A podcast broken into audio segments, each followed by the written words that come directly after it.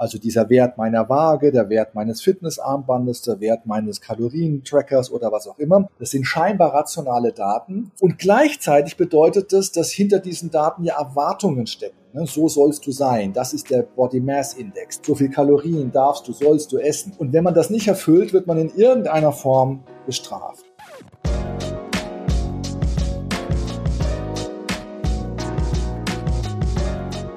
Wie viele Schritte bist du heute gegangen? Wie lange hast du geschlafen? Und wo liegt dein durchschnittlicher Puls? Mittlerweile kann man den eigenen Körper und Lebensstil immer genauer vermessen und all das beantworten. Das Ganze nennt man Self-Tracking.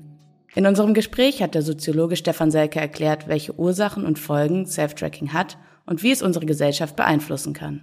Wenn ihr mehr darüber erfahren wollt, wie ihr Daten nutzen könnt, um eure Gesundheits- und Lifestyle-Ziele zu erreichen und ab wann Selbstvermessung zu einem Problem wird, dann bleibt dran.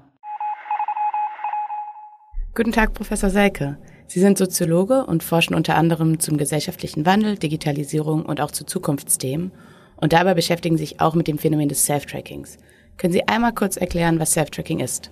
Guten Tag, Frau Schäfer. Das mache ich gerne. Self-Tracking ist ein Trend, der in den letzten Jahren, als die Digitalisierung eigentlich immer sich mehr verbreitet hat, immer mehr Geräte miniaturisiert wurden, immer preisgünstiger wurden, Möglichkeiten hervorgebracht hat, seinen eigenen Körper, seinen eigenen Lebensstil digital zu vermessen. Grundsätzlich ist das nichts Neues, weil dieses Self-Tracking oder diese Selbstvermessung Menschen eigentlich schon immer getan haben, auch schon in der Antike mit ganz anderen Möglichkeiten natürlich. Aber im Zeitalter der Digitalität haben wir jetzt sehr, sehr umfassende und vielleicht auch genauere, dynamischere Möglichkeiten, uns zu vermessen. Es gibt verschiedene Begriffe für diesen Trend. Self-Tracking ist einer, Live-Logging ist ein anderer Begriff. Da steckt dann eben eher der Gedanke darin, das eigene Leben zu protokollieren, also nicht nur einzelne Zustände, zum Beispiel wie viele Schritte man gegangen ist, wie viele Kalorien man zu sich genommen hat, sondern wirklich auch Prozesse, ganze Episoden des Lebens zu protokollieren. Live-Logging ist ein Begriff, der eigentlich eher aus dem militärischen Bereich kommt. Ähm, das Pentagon hatte ein Forschungsprojekt mal durchgeführt, das hieß Live-Log. Da ging es darum, den Soldaten der Zukunft sich zu erdenken, der im Gefecht mit allen möglichen Sensoren ausgestattet ist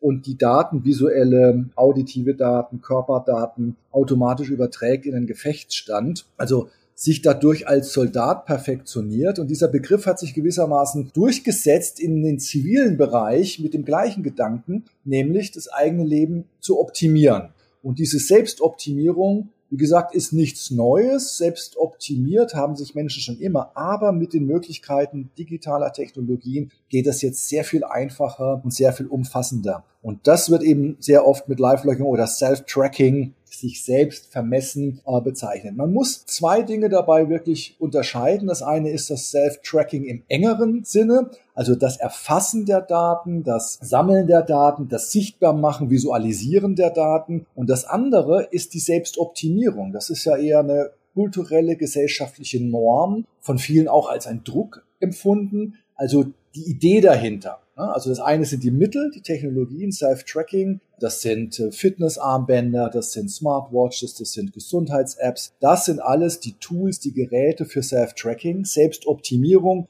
ist eine Idee oder eine Haltung, die man hat zu sich selbst, zu seiner Lebensführung, zu seinem Körper. Beides zusammen ist dann ein großer Trend geworden in den letzten zehn Jahren. Okay, und welche gesellschaftlichen Entwicklungen tragen Ihrer Meinung nach dazu bei, dass diese Selbstoptimierung einen immer größeren Stellenwert einnimmt?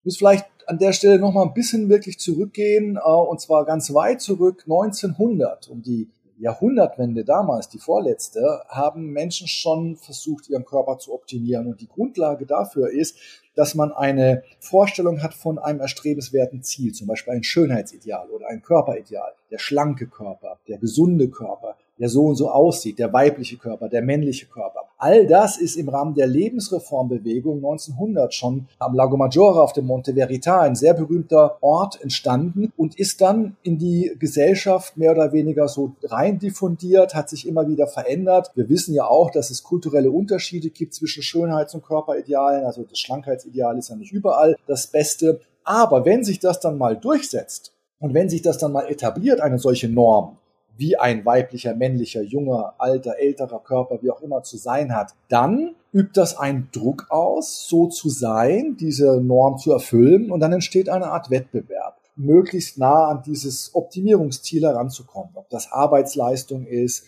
oder ob das eben ein Schönheitsideal ist oder ob das das allumfassende Ideal ist, lange zu leben, ne? gesund zu leben, ein langes Leben. Man kann ja all diese Normen und Vorstellungen hinterfragen und sagen, warum muss das eigentlich so sein? Warum muss ein Körper so aussehen? Warum muss ein Arbeitnehmer, Arbeitnehmerin so und so sein? Oder eine Schülerin oder eine Studentin oder was auch immer. Aber es gibt zu all diesen Bereichen Normen, im privaten und im beruflichen. Und Menschen richten sich an diese Normen. Sie lernen sie erstmal. Sie lernen sie durch Filme, durch Medien, durch massenmediale Darstellungen diese dominante Norm und die meisten wollen so sein und nur wenige ertragen es dann von dieser Norm abzuweichen. Wenn man so sein möchte wie die Norm, die Körpernorm, die Gesundheitsnorm, die Lebensführungsnorm es eigentlich vorgibt, dann braucht man entweder natürliche Ressourcen, das heißt, man ist natürlich schön, gesund, leistungsfähig oder man braucht Hilfsmittel. Und Menschen sind ganz gut darin, Hilfsmittel zu benutzen. Das können pharmakologische sein, Stichwort Drogen oder Medikamente. Das können andere Techniken sein, Aufmerksamkeit, Yoga, Meditation. In unserer modernen Gesellschaft, westlichen Gesellschaft, kam die Technologie dann dazu ziemlich schnell. Also als drittes oder viertes Hilfsmittel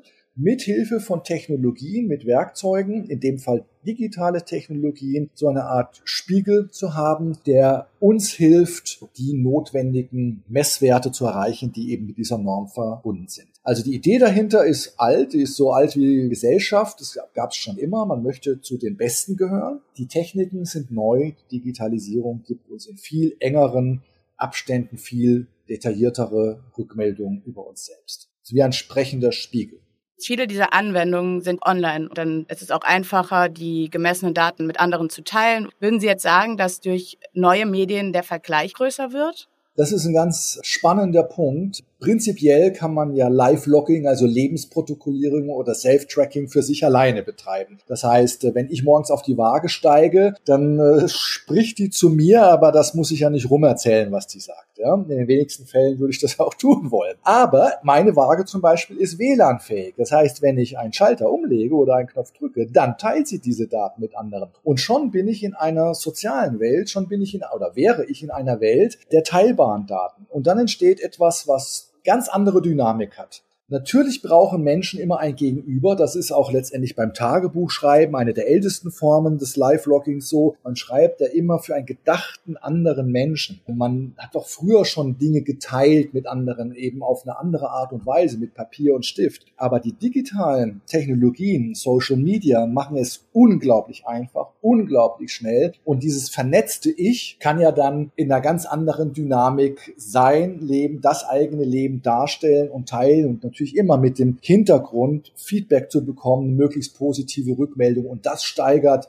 ich würde jetzt mal nicht sagen den Wettbewerb, aber erstmal die Dynamik. Die zweite Frage wäre dann, was ist das für eine Dynamik und welche Folgen hat diese Dynamik für das einzelne Ich und für uns als Gesellschaft insgesamt?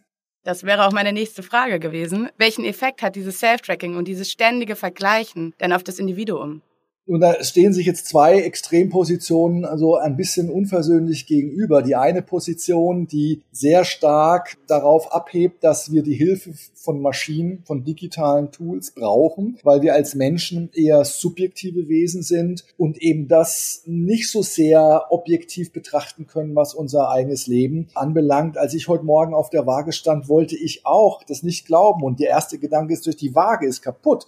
Die muss kaputt sein. Ja? Objektiv sind die Daten eben so, dass ich mich damit beschäftigen muss. Also helfen uns digitale Technologien, ehrlicher zu sein, besser zu sein, den inneren Schweinehund zu überwinden und nach unserem Gespräch werde ich dann vielleicht doch noch eine Runde joggen gehen, aufgrund dieser Daten, die mir heute Morgen die Waage gespiegelt hat. Das ist also die eine These, die sagt, das, was wir als Menschen als Defizit haben, das Weiche, das Subjektive, das Emotionale, das Nicht-Rationale, kann ausgeglichen werden durch objektive Daten und die dann zu einer Handlungsänderung führen, hoffentlich im positiven Sinne, also einen besseren Lebensstil, präventiveres Verhalten und so weiter. Die Gegenthese wäre, dass damit auch eine Art Neurose entsteht, sowohl individuell als auch gesellschaftlich. Menschen sehr stark darauf fokussiert sind, was diese Daten sagen. Nochmal auf mein Beispiel zurückzukommen. Ich bin ja mehr als nur diese Zahl auf der Waage heute. Mein ganzer Tag heute, wie ich mich fühle, was ich mache, was ich denke, was meine Ziele sind, sind ja nicht nur von diesem Wert abhängig. Das heißt, wir reduzieren den Lebensumfang von Menschen, das was eine Persönlichkeit, ein Charakter ausmacht, sehr stark auf diese Zahlen.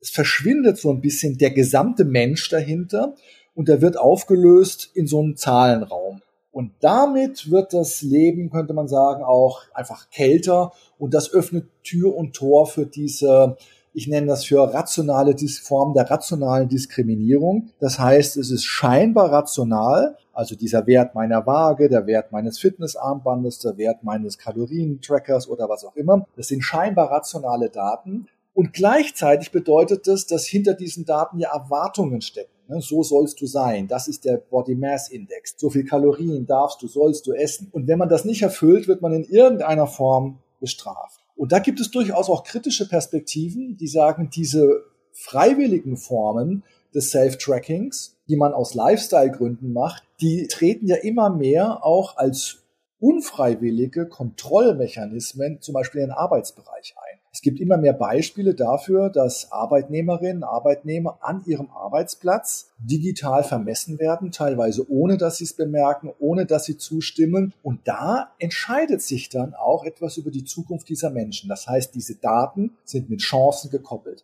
Wenn ich die richtigen Daten liefere, habe ich bessere Chancen, was auch immer Chance bedeutet. Das kann bedeuten eine Chance auf ein Date, das kann bedeuten Chance auf einen besseren Versicherungstarif, Chance auf eine Beförderung. Wenn ich die falschen Daten liefere und ich liefere sie ja ab, weil sie meistens doch sozial geteilt werden ne, in den Netzwerken, dann werde ich möglicherweise auch sanktioniert und bestraft. Diese beiden Positionen stehen sich gegenüber, also die Idee der Emanzipation und Prävention auf der einen Seite und auf der anderen Seite so die Befürchtung der Kontrolle und des Verlustes eigentlich des Humanen.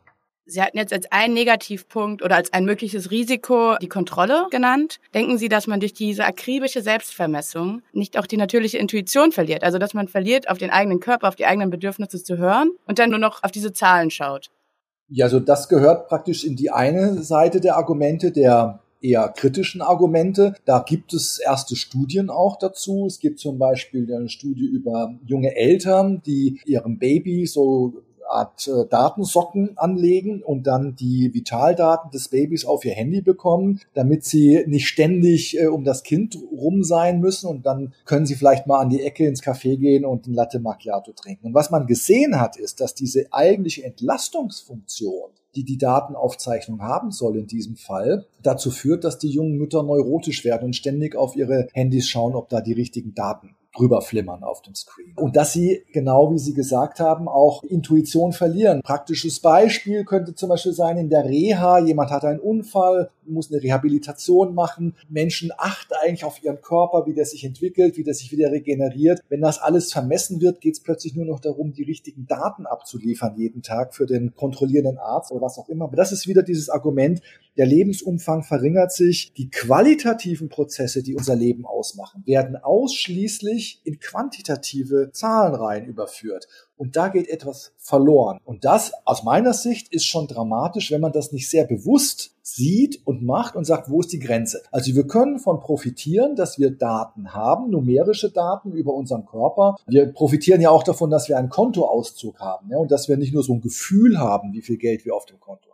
Aber es gibt eben auch Bereiche, wo es gefährlich ist, alles zu verdaten und, und zu verquantifizieren. Ich will Ihnen ein Beispiel geben. Liebe, ja? Emotionen allgemeiner noch. Jeder weiß, dass das qualitative, sehr komplexe Prozesse sind. Es gibt Apps, die versuchen, genau diese Bereiche unseres Lebens auch zu quantifizieren, also wie stark die Zuneigung ist zwischen zwei Personen und so weiter. Und wenn man aber so einen Lebenszustand ein Paar zu sein, in einer Beziehung zu leben. Wenn man das auf einen Datenraum reduziert vielleicht noch sehr stark reduziert auf eine Zahl von eins bis zehn oder irgendetwas, dann geht aus meiner Sicht dramatisch etwas verloren. Also die Aufgabe ist eigentlich zu lernen, wo diese Daten einen Mehrwert bringen, im Sinne wie ein Kontoauszug einen Mehrwert bringt und wo sie aber auch schädlich sind, weil damit eigentlich das Panorama des Lebens, die Buntheit, die Farben, der Prozess verloren geht. Also ich kann mir vorstellen, wie man seine Schritte misst, aber ich kann mir nicht vorstellen, wie man eine Beziehung misst. Wie kann man denn eine Beziehung quantifizieren? Ah, es gibt äh, viele Beispiele, erstaunlicherweise. Ich mache jedes äh, Semester ein Seminar mit Studierenden und dieses Thema ist heiß begehrt. Also es gibt zum Beispiel Matratzen, die Sensoren haben und messen, in welchem Abstand zwei Partner voneinander liegen. Und man weiß, dass am Anfang einer Beziehung die Menschen sehr eng beieinander liegen, was relativ logisch ist. Und im Laufe einer Beziehung driften die Liegeflächen auseinander. Das bedeutet, und das ist die Logik dahinter, die muss man jetzt erstmal verstehen. Man muss ja nicht einverstanden sein. Je größer die Drift ist, je mehr die Liegeflächen auseinander driften, desto abgenutzter ist die Beziehung oder immer alltäglicher oder so etwas. Ja. Es gibt einfache Apps, die auf Selbsteingabe reagieren. Das heißt, da muss man jeden Tag so einen Mini-Fragebogen ausfüllen zu seiner Emotionalität, seinem Partner, seiner Partnerin gegenüber. Solche Möglichkeiten gibt es tatsächlich und sie werden genutzt, weil die Nachfrage nach der Reduktion von Komplexität ist einfach groß. Viele Menschen sind überfordert mit der großen, weiten, komplizierten Welt. Das ist der zweite Grund vielleicht neben diesem Wettbewerbscharakter, den wir schon angesprochen haben, dem besser sein wollen, dem optimal sein wollen. Es geht ja nicht nur um diese Selbstoptimierung, sondern es geht auch darum, dass man sich in der Welt zurechtfindet. Ich finde, das ist der zweite wichtige Grund und den sollte man nicht vergessen. Viele Menschen haben das Vertrauen in die großen Maßstabsebenen verloren. Der Klimawandel wächst uns über über den Kopf. Krisen wachsen uns über den Kopf. Verstehen wir alles nicht. Wir haben keinen Einfluss darauf. Wir wissen nicht, wie wir das ändern sollen. Jeder fühlt sich da irgendwo hilflos. Die einzige Maßstabsebene, die wir beherrschen können, scheinbar, ist der eigene Körper. Von Kopf bis Fuß kann ich mich ja vermessen. Alle möglichen Zustände kann ich vermessen. Meine Gehirnströme kann ich vermessen. Ich kann meine Sprache vermessen, ich kann mein Hören vermessen, ich kann meine Hände, Füße, Tätigkeiten, Kalorienkörper, meine Lebensführung vermessen. Diese Maßstabsebene, die ist zugänglich durch immer mehr Geräte. Ja, nicht nur durch eins, man muss da vielleicht viele kombinieren. Und das ist hochattraktiv. Die Kontrollillusion ne, ist das zweite neben der Selbstoptimierung. Und gibt es da einen bestimmten Typ Mensch, den Sie hierbei als besonders gefährdet sehen oder als besonders interessiert, diese Daten festzuhalten?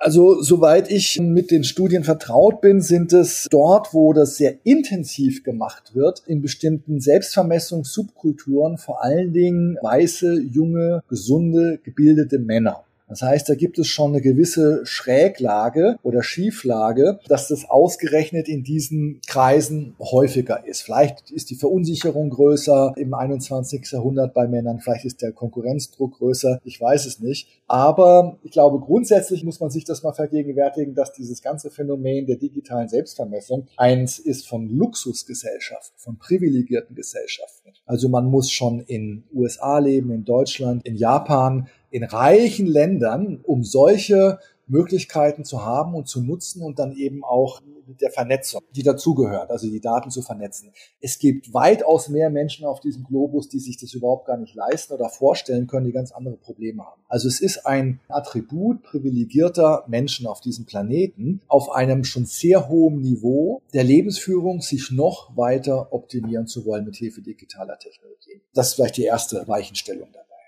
Denken Sie, dass sich das in Zukunft noch weiter ausbreitet, also auf andere Gesellschaftsschichten, auf andere geografische Lagen?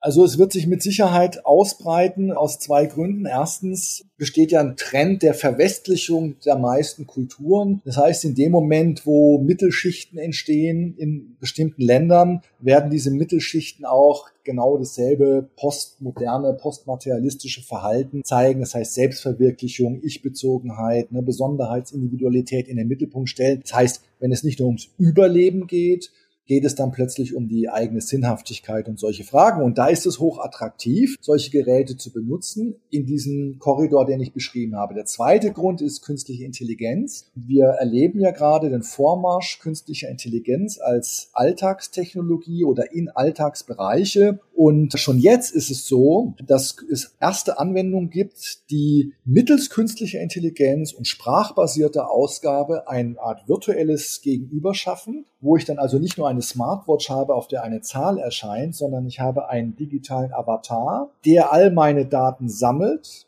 und mittels künstlicher Intelligenz interpretiert und mir Hinweise gibt, so wie das ein Partner tun würde, wenn ich zum Beispiel heute Morgen beim Frühstück sage, du, die Waage hat so und so viel angezeigt, ja, dann sagt mein Partner, dann musst du das und das und das machen. Und diese parasozialen Beziehungen, diese scheinbaren sozialen Gegenüber, die mittels künstlicher Intelligenz so langsam aber sicher möglich werden und die erstaunlich gut funktionieren und erstaunlich nachgefragt sind, das wird die nächste Stufe sein von Self-Tracking. Also nicht nur einfache Geräte, die ich am Handgelenk trage. Das werden zwar noch die Schnittstellen sein natürlich, um die Daten zu erfassen, aber die Aufbereitung der Daten und das Feedback wird von meinem digitalen Double kommen, das ich irgendwie gestalten kann und das eine relativ dominante Rolle in unserem Leben und unserer Lebensführung spielen wird. Der Punkt wird der sein, in dem Moment, wo wir das gar nicht mehr als Technologie sehen oder als Werkzeug, sondern wirklich als eine Art gegenüber, mit einer Art von Bewusstsein, dann erreichen wir eine völlig neue Stufe dieses Self-Trackings. Also was jetzt noch eine Spielerei ist mit den Apps, die wir haben, wird dann tatsächlich zu einem sehr umfassenden digitalen Panoptikum mit einem sehr großen Macht über unsere Lebensführung.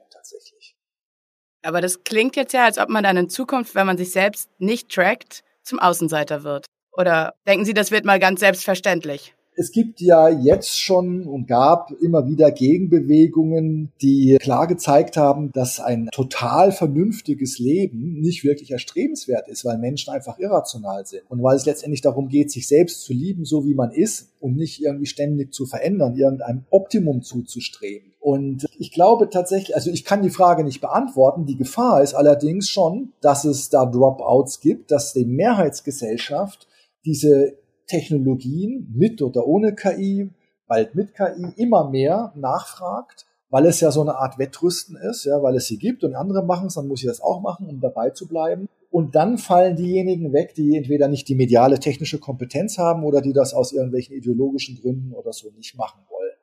Die Gefahr, die damit entsteht für eine Gesellschaft, die wird meines Erachtens nicht genügend reflektiert. Und letztendlich liegt es ja an uns. Also die Gefahr sind, ist nicht die Technologie, es ist nicht die KI oder es sind diese Geräte, sondern es ist die Mentalität, die dahinter steckt.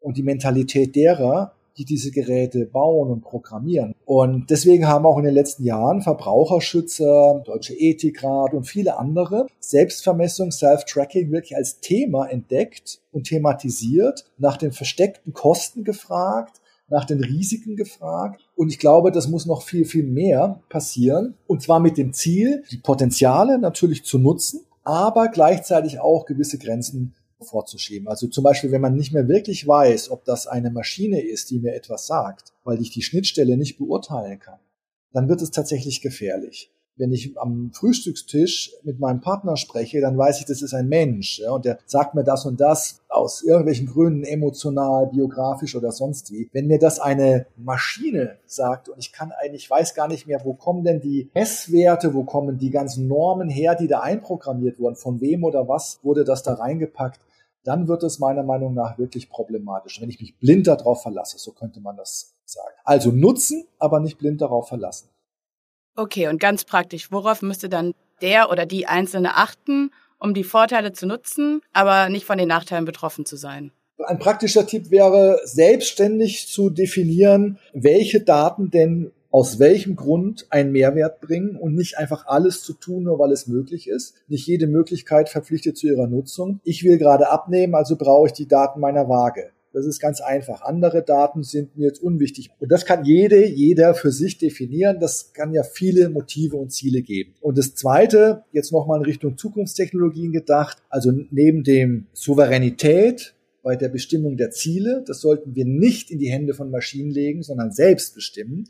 Neben dieser Souveränität muss es auch eine ganz klare Transparenz geben. Ich muss immer wissen, wie kommen bestimmte Werte zustande, die mir hier als Kennzahl, als Index, als Feedback, als Ranking gegeben werden. Wie kommt das zustande? Und, und es darf keine Blackbox einfach sein. Okay, dann danke ich Ihnen für Ihre Zeit und dass Sie uns heute hier so einen spannenden Einblick gegeben haben. Ich habe zu danken. Viel Spaß dann mit dem Podcast. Self-Tracking erlaubt Einblicke in deinen Körper und Gewohnheiten mit Hilfe von Daten. Es kann dir also dabei helfen, deine Gesundheit und Fitness zu verbessern. Grund für den Self-Tracking-Trend sind die Digitalisierung und unser Bedürfnis, uns mit anderen vergleichen zu wollen, sagt Professor Selke. In unserer komplexen Welt kann Self-Tracking außerdem das Gefühl vermitteln, wenigstens einen Bereich unseres Lebens, nämlich unseren eigenen Körper, kontrollieren zu können. Self-Tracking-Daten können ehrliche Selbsterkenntnis und damit einen gesunden Lebensstil fördern. Sie können aber auch der eigenen Intuition in die Quere kommen. Beim Self-Tracking solltest du dich stets fragen, ob und wie dir bestimmte Daten beim Erreichen deiner Ziele helfen können. Und es ist wichtig, dass du weiterhin auch auf deinen Körper hörst, denn im Endeffekt weißt du selbst am besten, was richtig für dich ist. Das war's für diese Folge. Danke fürs Zuhören und bis zum nächsten Mal.